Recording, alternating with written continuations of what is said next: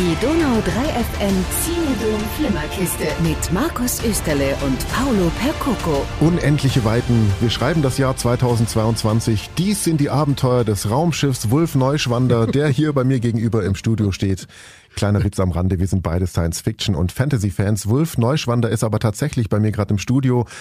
Denn der Verein, dem du vorstehst, die Übermorgenwelt Ulm e.V., feiert ein ganz besonderes Jubiläum. Welches? Ja, das Zehnjährige. Wir haben uns im, am 1. September vor zehn Jahren gegründet. Wir hatten den Anspruch, äh, Leute zusammenzuführen, die äh, Ähnliches fühlen, wenn es um die Zukunft geht wie wir, äh, nämlich dass dann die, die Fantasie mal ganz locker durchgaloppiert. Und äh, das war eine Sache, die, die ist, ja, es war, es war, ich sage mal, eine Rosato-Geburt. Ich kenne die Geschichte. Ich wollte gerade fragen, es entstand alles beim Glas Wein. So sieht's Genau, aus, ne? genau. Wer war denn da dabei? Da war der Jochen dabei, da war der Bubu dabei und äh, wir drei saßen zusammen. Wir haben damals alle zu, im Ulmer Zelt gearbeitet und saßen da im Biergarten zusammen. Im Ulmer Zelt sogar Ja. ist es entstanden. Noch Ja, ganz klar. kurz reingegrätscht. Wer sind Jochen und Bubu? Weiß nicht jeder. Jochen äh, Ruckaber ist der zweite Vorstand vom, vom Verein und äh, der Bubu ist unser Chef. Bibliothekar heißt mit bürgerlichem Namen Klaus König, kümmert sich in der Hauptsache um unsere Bibliothek. Diese Bibliothek ist eines der, der inzwischen großen Babys dieser, dieser Gründungsgeschichte. Ja, die Gründung, wir saßen zusammen und haben überlegt, haben geschwätzt und dann sind wir irgendwann drauf gekommen, dass wir alle das gleiche Problem haben, dass uns daheim die Wände angehen, äh, wo man Regale hinstellen kann, um Bücher reinzustellen. Und dass unsere jeweiligen äh, Gesponste der Meinung waren, da muss sich jetzt was ändern, das geht so nicht weiter. Und dann haben wir uns einfach mal zusammengesponnen. Wie gesagt, es waren ein, zwei, drei Gläser Rosato. Wir haben dann gesagt, okay, das kriegen wir heute noch nicht geregelt, da müssen wir uns nochmal zusammensetzen. Dann haben wir uns ein paar Mal zusammengesetzt. Dann kam noch der Gordon dazu, der, der lange Zeit jetzt Schatzmeister war. Und Gordon ist nicht Gordon Shumway, sondern Gordon Winter, Biologe äh, von der Uni oben. Ja, dann hat sich so nach und nach rauskristallisiert. Wir haben so verschiedene Sachen durchgespielt, gedanklich. Ein Café mit, mit angeschlossener Bibliothek. Im Endeffekt ist es dann tatsächlich beim ganz profanen Verein geblieben. Wir haben einen Verein gegründet am 2.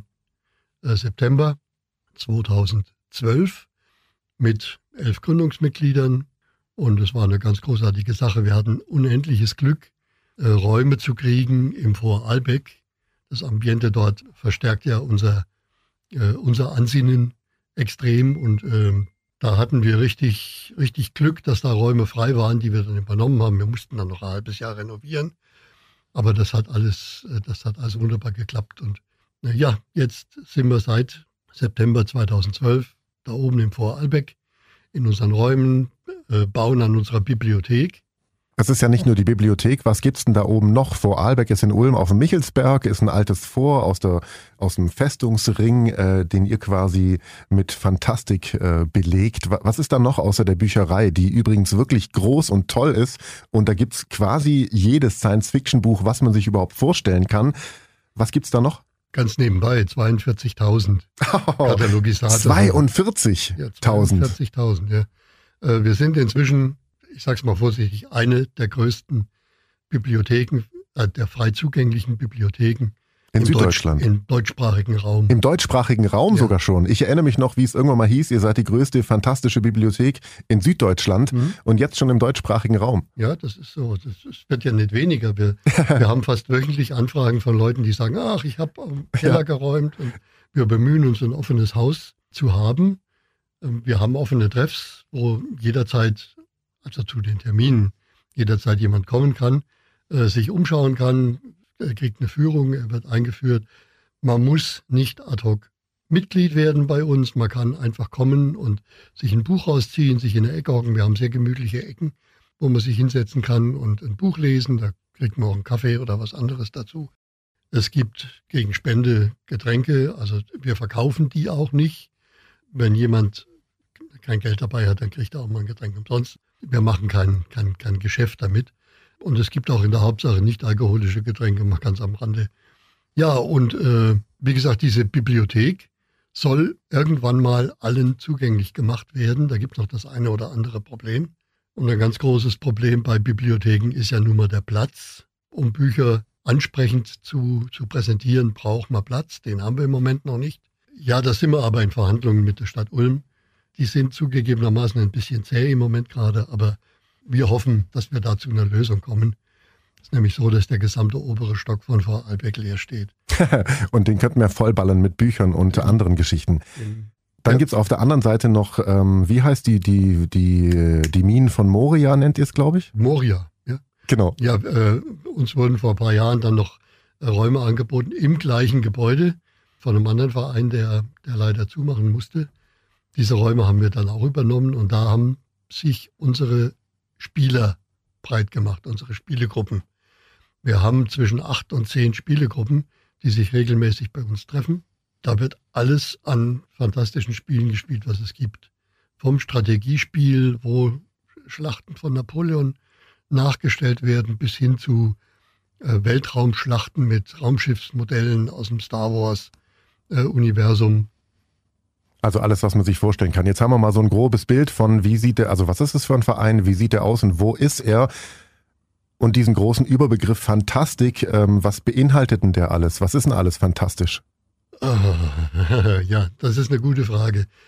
Ich sage mal ein paar Schlagworte: Science Fiction, Fantasy, Horror.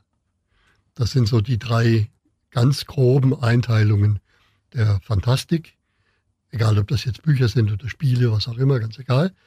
Was bemerkenswert ist, der komplette Bereich Kinder- und Jugendliteratur, den könnte man als, als Fantastik bezeichnen, weil ähm, es gibt da Drachen, es gibt Feen, es gibt Elfen, es gibt, was man sich nur vorstellen kann, sind ja alles Fantasiefiguren. Davon wimmelt es ja in der Kinder- und Jugendliteratur nur so.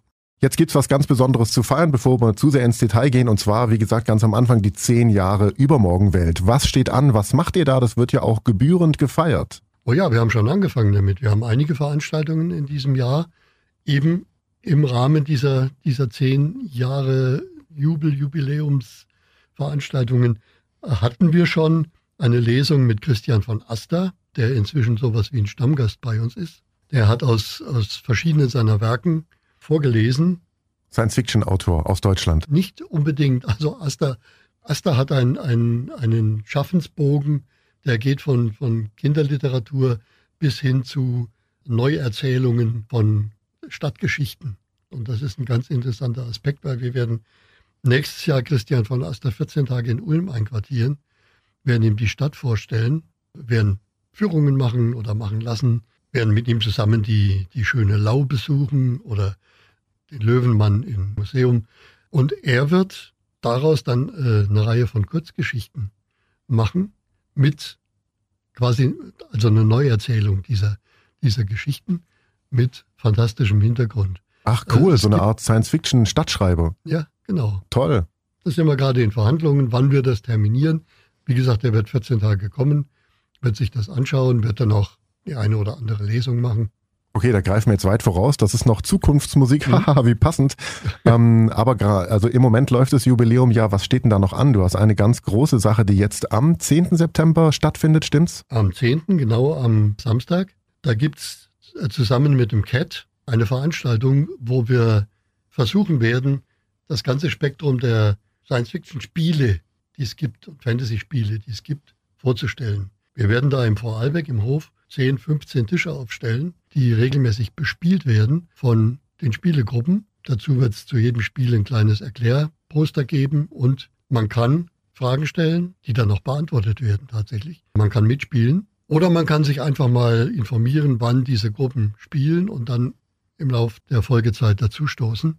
Also das ist ein großes Element dafür. Wir werden einen Büchertisch anbieten, einen Wühltisch, wo man aus, aus unseren Überschussbeständen, die es tatsächlich auch noch gibt und die bei den 42.000 nicht dabei sind, die werden wir anbieten zum, zum Mitnehmen gegen Spende. Äh, wir haben ein großes Sortiment Perry Roden Hefte, erste Auflage, äh, ungefähr 2000, 2200 Stück, die wir anbieten. Es wird eine Feuershow geben, wenn es dann dunkel wird. Äh, es wird Lichtschwert-Kampfkurse geben. Kampfkurse? Ja, man kann, man kann also einen Einführungskurs in den Kampf mit dem Lichtschwert belegen.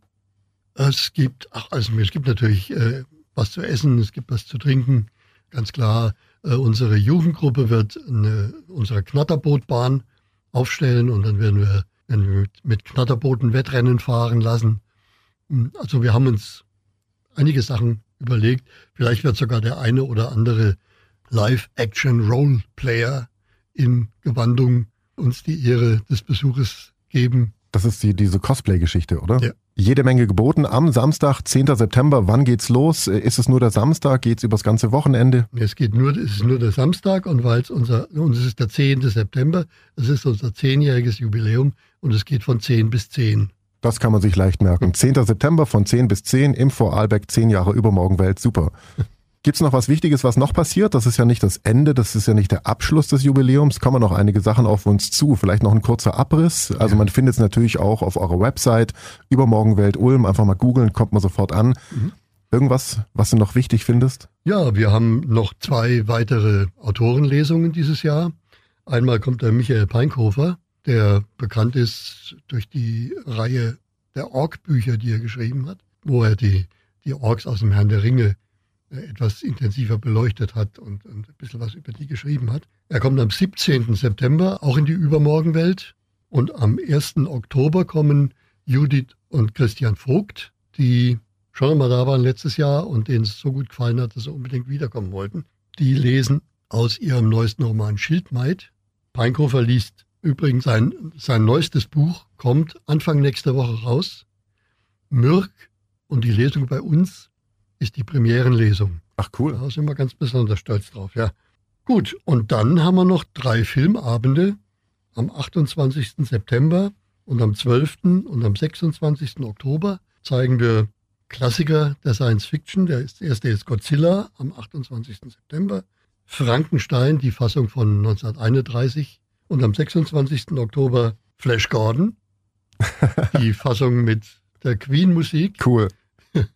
Ja, das sind die Aktionen, die bis jetzt geplant sind. Kann sein, dass noch das eine oder andere kurzfristig dazukommt, aber das findet man dann auf eurer ja, Website, oder genau. muss man einfach folgen oder zu den Veranstaltungen kommen, sich informieren oder auch so mal schauen, wann sind denn diese regulären Fremdbesuchstermine in der Übermorgenwelt? Ihr habt ja so verschiedene Termine, alle jeden zweiten Samstag oder so war es, glaube ich. Ja. wir haben offene Treffs, äh, das ist jeden Montag ab 18 Uhr, 18.30 Uhr ist immer jemand da.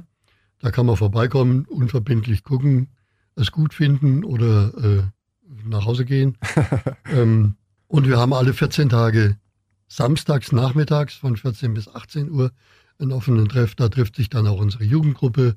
Da machen wir auch, wenn, wenn Interessenten da sind, Führungen. Manchmal laufen Leute in den Hof, gerade am Samstag auf dem Höhenweg und da bieten wir dann auch mal spontan eine Führung durch unsere Räume an. Unsere Spielegruppen treffen sich ganz nebenbei an gemischten Terminen, was dazu führt, dass wir fast jeden Tag Betrieb haben in unseren Räumen.